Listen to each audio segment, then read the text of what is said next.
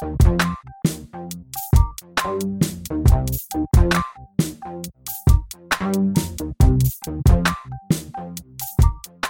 aí pessoal, tudo bem? Eu sou o Felipe Ramos e este é o podcast Boto Fé Nesse Som.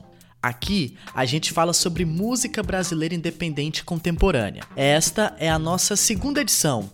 A primeira foi lá no início do ano, quando a gente fez um resumão de 2017. A gente parou por um tempinho para repensar o podcast, para chegar a um formato que fosse melhor para vocês e que mantivesse com conteúdo relevante. O podcast agora vai ter entre 20 a 30 minutos de duração. Nossa periodicidade será semanal. Toda sexta-feira vai ter um episódio novo. A novidade também é que chegamos a mais aplicativos agregadores de podcast. Por falar nisso, assine no app de sua preferência, assina lá que é de graça. Aqui a gente sempre vai contar com pelo menos um entrevistado. Depois do papo, para finalizar, vou indicar algumas músicas que foram lançadas recentemente. Eu vou facilitar sua vida. Vou fazer uma playlist no Spotify e vou disponibilizar na descrição com as músicas que eu indiquei. Neste episódio, que marca a nossa volta, entrevistamos o baixista da Nação Zumbi, Alexandre Salgues Costa, mais conhecido como Dengue. Eu aproveitei que a banda veio a Palmas para tocar no festival PMW e fiz a entrevista. Ah, vale destacar uma coisa: este podcast é gravado em Porto Nacional, interior do Tocantins, cidade onde eu moro. Nação Zumbi dispensa apresentações. A banda lançou ano passado o Radiola NZ Volume 1, um disco de regravações. Eles regravaram Secos e Molhados, regravaram Erasmo Carlos, Marvin Gaye, David Bowie, Beatles, canções que marcaram a história da música brasileira e da música mundial. Nesta entrevista com o Deng, ele fala sobre os planos futuros da Nação Zumbi, a parceria com Baiana System, parceria com Ney Mato Grosso e conta também detalhes dos últimos trabalhos da banda. O papo tá bem massa, fica aí, o Boto Fé nesse som voltou o Boto Fé nesse som. Tenho o prazer de conversar agora com o Dengue, que é baixista da Nação Zumbi, que toca em Palmas neste 21 de julho, é quando esse podcast está sendo gravado. Eles vão se apresentar no PMW, segunda vez da Nação Zumbi, aqui no Tocantins. É um prazer estar recebendo você aqui, Dengue. Cara, o prazer é nosso. Esse lugar é bonito, o pôr do sol foi lindo. A gente chegou fim de tarde e assim, acho que a energia tá boa. Primeiramente, eu queria saber como é que foi esse processo do último álbum, do Radiola NZ. Como é que foi o trabalho de gravar um disco com regravações, músicas históricas, músicas que marcaram a vida de vocês e dar essa nova roupagem para essas músicas? É, a gente gosta muito né, de, de, de uma gama de sons é, bem ampla e, e, cada, cada integrante é um mundo. Então é, a gente veio de vários lugares sonoros, né? E a gente tem um projeto também paralelo da nação que chama Los Cebosos Postiços que regrava Jorge Ben, tem um disco. É, enfim, é, a gente tem uma relação com cover, não é cover, é versão, já desde o segundo disco. O primeiro não tem, mas o segundo já tem é, Maracatu Atômico, que não é nossa, tem Criança de Domingo, acho que tem essas duas. Enfim, eu, eu, Quando a Maré Encher, que é uma música nossa que todo mundo gosta, que Cássia gravou, não é nossa. então a gente tem uma, um histórico de, de, gostar de fazer versão e, e, nunca tinha feito um disco inteiro sobre isso e nesse ato entre um, um, disco e outro a gente pensou em, em, se divertir um pouco. E sobre o Los Cebosos Postizos, esse mergulho na música do Jorge Ben meio que influenciou esse Radiola NZ? Eu acho que sim, totalmente. Porque o Cebosa já tem 20 anos, cara. E, e, a gente já tentou fazer outras coisas, inclusive autoral, e nunca deu certo. Então, pô, Cebosos é isso mesmo. É, é... E a gente também não queria gravar o disco, mas gravou e ficou bem bom, do Cebosos. E deu um, um certo. Além dos nossos próprios, que a gente já vem fazendo, com uma versão ou duas, o Cebosos foi o primeiro inteiro de versão que a gente fez.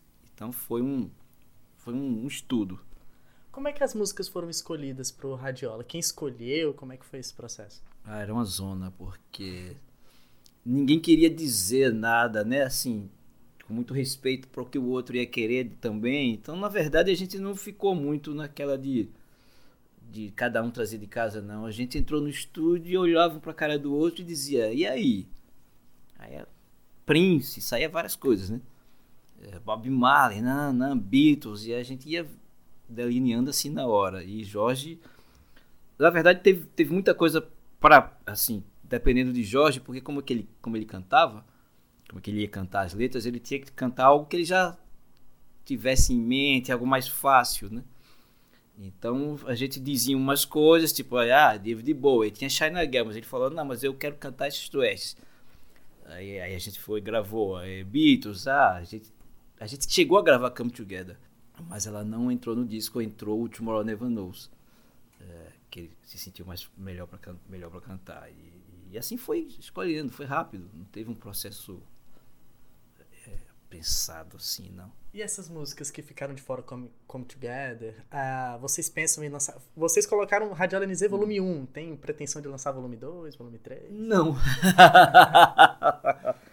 o volume 1 tá ali. Pode ser que a gente lance o 2, pode ser que não, pode ser que demore, pode ser que venha logo. É, é... O volume 1 tá ali porque, assim, discos clássicos que a gente gosta de anos 60 e 70 tem essa, essa coisa de volume 1, volume 2. Então a gente acabou fazendo mais por uma influência do que, do que uma promessa de, de ter um segundo. Neste álbum tem a parceria com o Ney Mato Grosso, né? Com a música Amor, que vocês também tiveram a oportunidade de tocar com ele no Rock in Rio. É, o que, que acrescentou na banda essa experiência com o Ney Mato Grosso? Cara, então, essa aí foi um susto porque ela não ia entrar e o, a, a, coisa do Rock in Rio né, é, aproximou a gente com ele. A gente gravou a música para a divulgação do Rock in Rio e viu que ficou tão boa e aproveitou para entrar no, no Radiola. E, é, é, ensaiar com o Ney foi uma coisa bem absurda, assim, ele tem, ele tem uma presença muito forte, né? Ele é um cara. É, eu sou um cara pequeno, tenho 1,65, por exemplo. Sou, acho que sou, não sou o mais baixo da banda, mas eu sou, sou, pequeno. Ele, ele deve ter a minha altura, só que ele é magrinho, assim. Mas ele tem uma presença, sabe? É, que é, preenche essa sala é, gigantesca. Ensaiar com ele, olhava pro meu lado, assim, via nem Mato Grosso cantando rock do meu lado. É, foi maravilhoso. Tem a pretensão aí de novos projetos com o Ney Mato Grosso? Então, a gente esbarrou meio no, no dele, assim, porque ele, ele, ele, já disse logo que queria fazer um. Tava acabando a turnê do, do outro show e queria fazer um outro, engatar. Um outro show novo que ele já estava pensando. Então, assim, a gente meio se ficou sem espaço para fazer algo novo com ele. Talvez depois. Mas nesse lance de parceria, tem algum artista assim que você gostaria de, de fazer algo junto, como vocês fizeram com o Ney Mato Grosso? Cara, deve ter. Agora não consigo pensar em ninguém. porque, é como Nação Zumbi é estranho, porque a gente tem um vocalista, então a gente precisa de alguém tão emblemático, né? Pra, chegar junto. É, é, gente, esse espaço já é preenchido por Jorge, então, muito bem preenchido. Então a gente não, não pensa muito em, em, nisso, sabe? Ela vai acontecendo, uhum. como foi o caso de Ney. Esse lance de parcerias também. Vocês lançaram uma música esse ano, Alfazema, com o Baiana System. Uhum. E eu acho que eu, eu, como grande fã do Baiana e grande fã da Nação Zumbi, Queria saber como é que foi essa experiência com Baiana System, porque Baiana System também tem essa mesma pegada da Nação Zumbi, que é algo regional, que, que une ao que já é feito lá fora e que torna algo original, mas que é uma ressignificação das, de coisas que já existiam. É, por que que é... Por que essa parceria e como é que foi isso tudo? É, graças a essa sua visão é, é, em relação ao Baiana. Realmente muita gente diz que, que há uma similaridade entre as bandas eu acho que é por isso mesmo que eles, eles pegaram aquele lance da Bahia e finalmente fizeram algo. Alguém de lá fez, né? Algo significativo com aquilo tudo. E é, eu acho que é nisso aí que a gente se parece. No caso, eu conheço o Betinho, que é o guitarrista, há muitos anos. Ele tinha uma banda que era Lampirônicos, uma banda bem boa. A gente tocou muito com eles. É, o Russo foi um, um, um amigo novo, é, seco também. Mas o Betinho a gente tem uma relação antiga e, e admiração veio e eles saber que eles admiravam a gente também. A gente fez um show junto em São Paulo e começou uma, uma conversa que culminou no. Eles tinham essa música já meio pronta para o carnaval e perguntaram se a gente não queria participar. Então a gente já topou e foi isso que aconteceu. E tem a pretensão de lançar mais coisas juntos. Eu, e aí eu já emendo a pergunta que eu tava lá em Salvador no dia 2, que era para acontecer um show de vocês com era. que seria o meu sonho, assim, acho que o sonho de muita gente. É, ainda há a chance de vocês tocarem juntos, tocarem a Fazema juntos, outras músicas? Ah, ah, porque na verdade eles têm uma agenda é, bem apertada, né? A gente já, já tá mais uma agenda mais folgada, assim, no caso como, só como nação.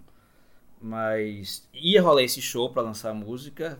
É, eu não lembro se a gente chegaria a tocar ela junto e tal, mas provavelmente. Eu não, nem lembro mais da música, tem que parar para ensaiar. E a pretensão, na verdade, a, o, a ideia inicial era eram fazer duas músicas. Uma que veio ao Fazema e uma outra que a gente ia propor a eles. E Aí a gente fez Alfazema e meio parou. Eles seguiram a carreira, a gente seguiu, mas a gente conversa sempre dessa. da, da, da volta, né? Sobre o que fazer com essa volta, que, que era a ideia inicial.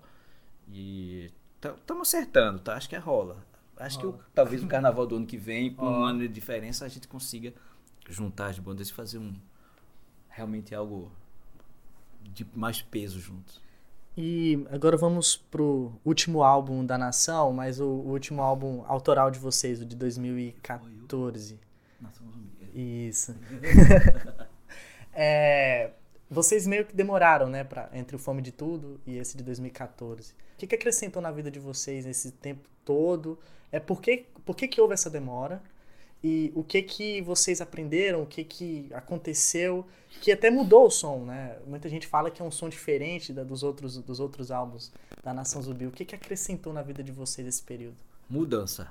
É, a gente foi atrás da mudança e a gente se viu depois do Fome de Todos sem saber o que fazer.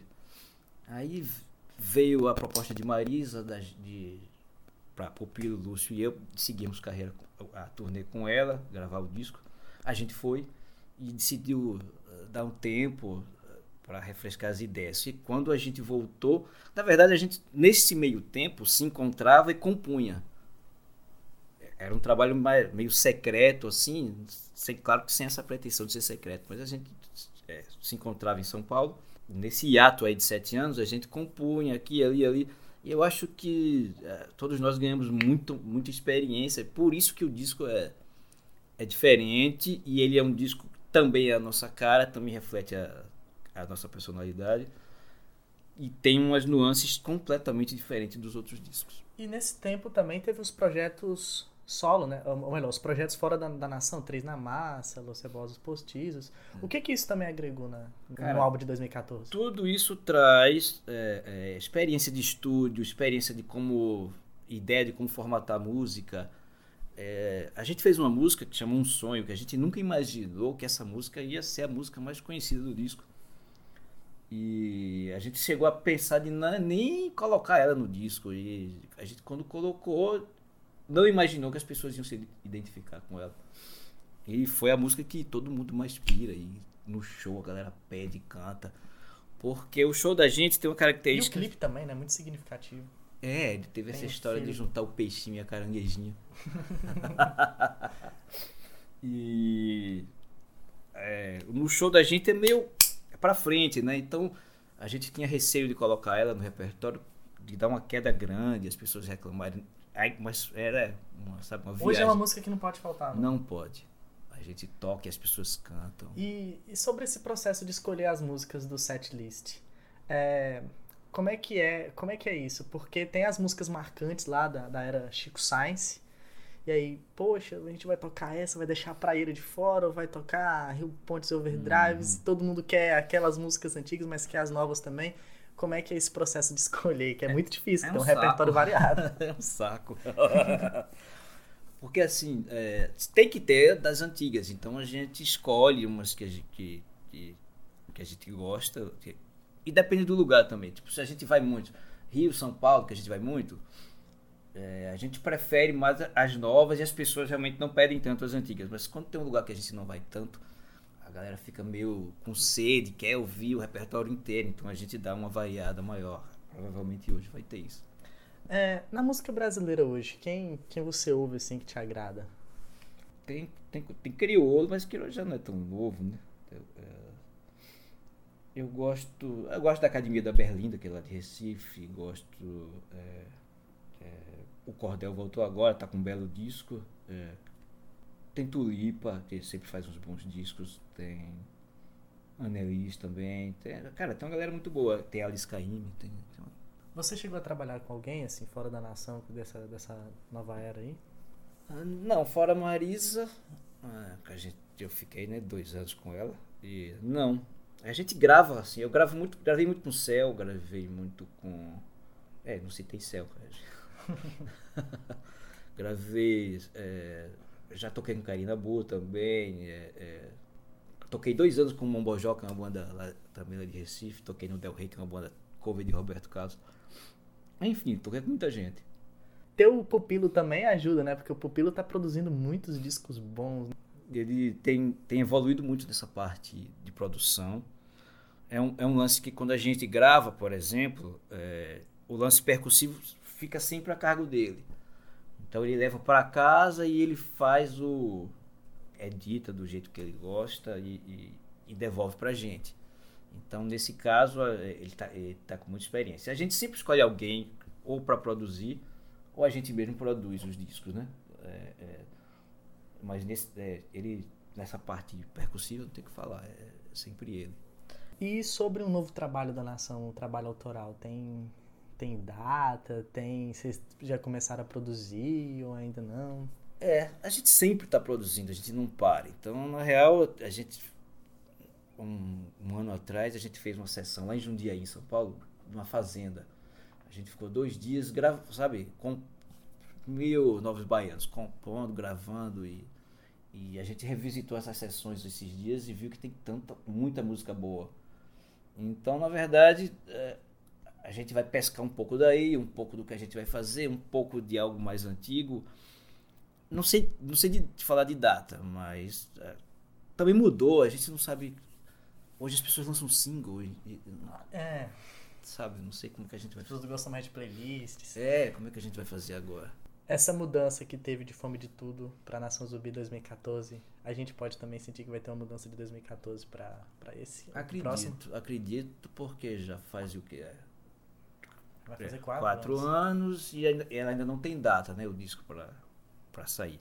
É isso. Não sei se a gente faz o formato de disco, não sei se a gente grava e vai lançando singles e depois junta. É, a gente vai gravar uma agora. Acho que semana que vem eu vou para São Paulo e a gente vai gravar uma é, no estúdio lá. Eu não sei muito bem para que ela vai servir. A gente vai deixar uma pronta. E a partir dela talvez o disco novo comece a ter uma cara. Hoje o rádio meio que meio que despreza, né? Meio que menospreza também a música brasileira, né? Você tem uma, meio que um monopólio ali de alguns estilos musicais. Mas os festivais estão despontando no Brasil, muitos festivais, vocês mesmos tocam em muitos. É, qual a importância desses festivais? Eu até estava conversando com um jornalista lá do Rio Grande do Norte, ele falava que hoje os festivais muito estão sendo as rádios de antigamente, porque tá, muita coisa massa tá, tá saindo por meio dos festivais. Hoje vocês estão aqui em Palmas, que é super importante. Como é que você, vocês rodando o Brasil, aí vocês veem a importância desses novos festivais que estão surgindo e essa deficiência que é não ter a rádio? Cara, a gente acha que rádio a rádio deu uma caída, mas ela, ela, ela é importante para divulgação. Tem que ter, cara, sabe? Tem as rádios de internet, tem que ter rádio, é, é, canal de YouTube, tem que ter tudo. Eu acho que as coisas hoje só diversificaram mais, o espaço só ficou mais dividido. E a gente agora fez o Bananado, acho que foram 20 anos. Sim, sim, eu tava lá. Né? É, do Bananada. Tem os mais antigos, tem os mais novos. É, é massa a gente poder estar tá dentro. Acho que a gente vai fazer o MADA lá em, Natal, você falou de, de Natal. É, a gente vai fazer o Festival de Inverno de Garanhuns, que é lá em uma cidade do interior do Pernambuco, que já tem, sei lá, 30 anos. Então, os festivais eles são importantes nessa questão de espalhar realmente a música pelo país e fazer a interação, né? E as bandas se encontram, a gente sempre encontra amigos e, e fica ali conversando. É isso, Den. Foi um prazer conversar contigo. Foi muito massa mesmo. Nação Zumbi é, é referência, acho que, para qualquer banda hoje no Brasil. Muito obrigado mesmo, viu? Obrigado. Eu que agradeço a oportunidade. Quero ouvir depois. Eu tive esse sonho, nele encontrava com você. Não sei se sonhava o meu sonho,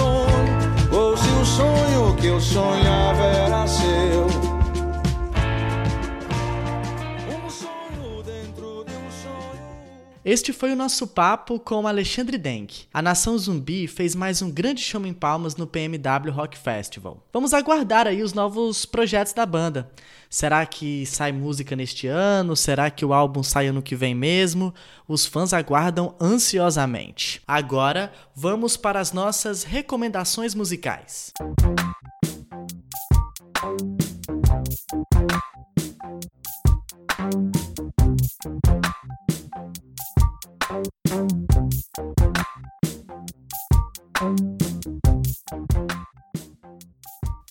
Começamos com Carne Doce. A banda goiana lançou neste ano seu terceiro álbum de estúdio, dessa vez via patrocínio da Natura Musical. Tonos é a música que você ouve e que também dá nome ao álbum. Um álbum mais intimista, tem belas canções sobre sexo, relacionamentos, amadurecimento, frustrações.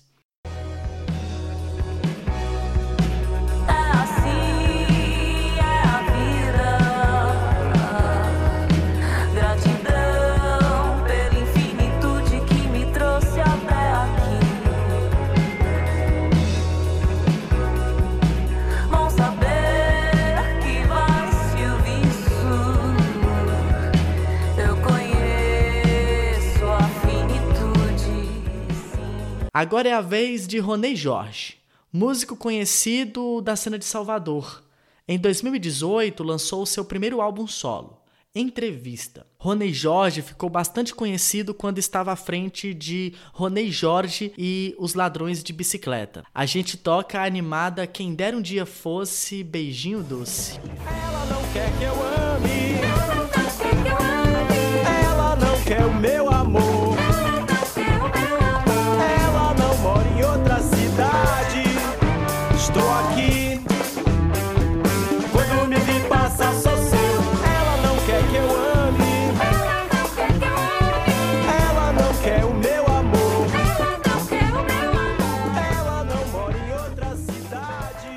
Mais um artista que segue carreira solo é Júlia Branco. Ela que integrou a banda Todos os Caetanos do Mundo, lançou recentemente Soltar os Cavalos. Como Carne Doce, ela teve patrocínio da Natura Musical. O trabalho rendeu um disco audiovisual, que inclusive está no YouTube, você pode assistir. Nota-se no trabalho dela influências da MPB, com uma mistura de batidas eletrônicas, um quê de experimentalismo. Você ouve Eu Sou Mulher, canção que aborda o universo feminino, perspectiva que marca o trabalho dela. Eu sou mulher, isso só me amplia.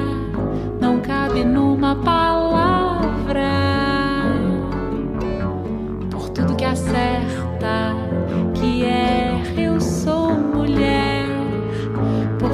Carrego uma flecha que aponta pra uma pergunta. Vamos ouvir agora Daniel Groove. O músico cearense lançou em julho deste ano seu terceiro álbum solo, intitulado Levante. Tem participações de músicos como Juliano Gauch e Saulo Duarte. O interessante é que este foi um dos últimos trabalhos do histórico produtor musical Carlos Eduardo Miranda, que morreu em março deste ano. Você ouve Seu Amor. Dura que queima é fumaça de trem no trilho do meu gostar. O seu amor, o seu amor, o seu amor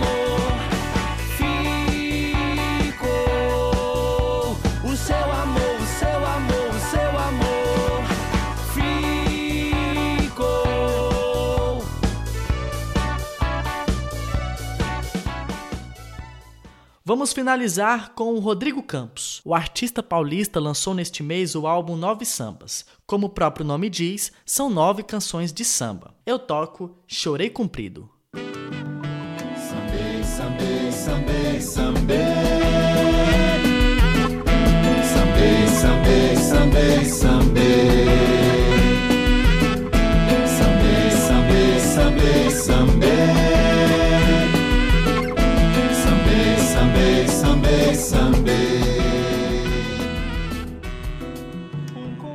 Todas as músicas estão na playlist oficial do Boto Fé nesse som no Spotify.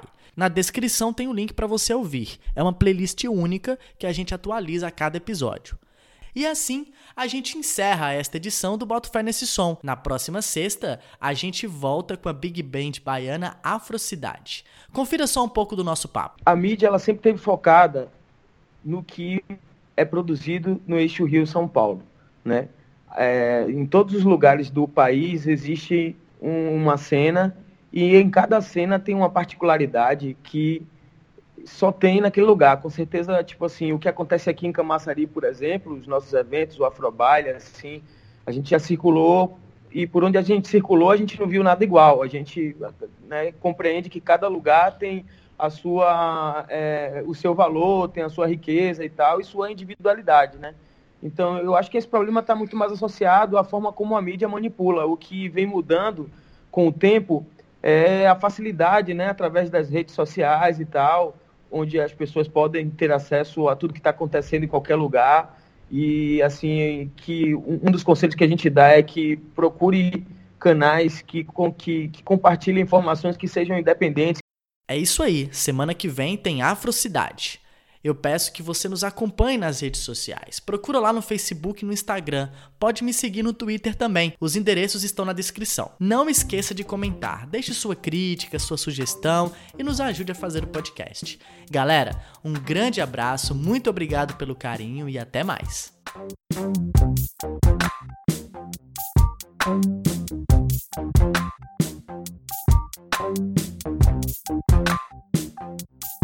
Thank